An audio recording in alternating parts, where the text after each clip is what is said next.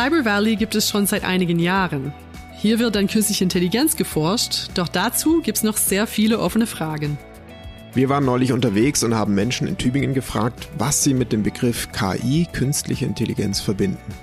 Die Antworten waren ziemlich vielfältig. Manche hatten sich schon viele Gedanken dazu gemacht.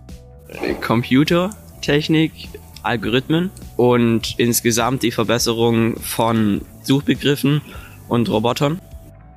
Während andere noch gar keine Vorstellung hatten. Ist es viel fürs Fernsehen oder für... Nö, für, sowas habe ich nicht.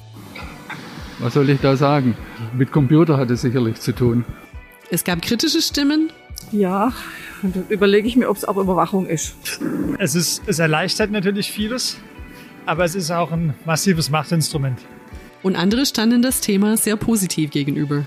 Gescheite Leute, gute Zukunft. Eine große Veränderung definitiv, aber ähm, notwendig. Es gibt keinen Weg vorbei.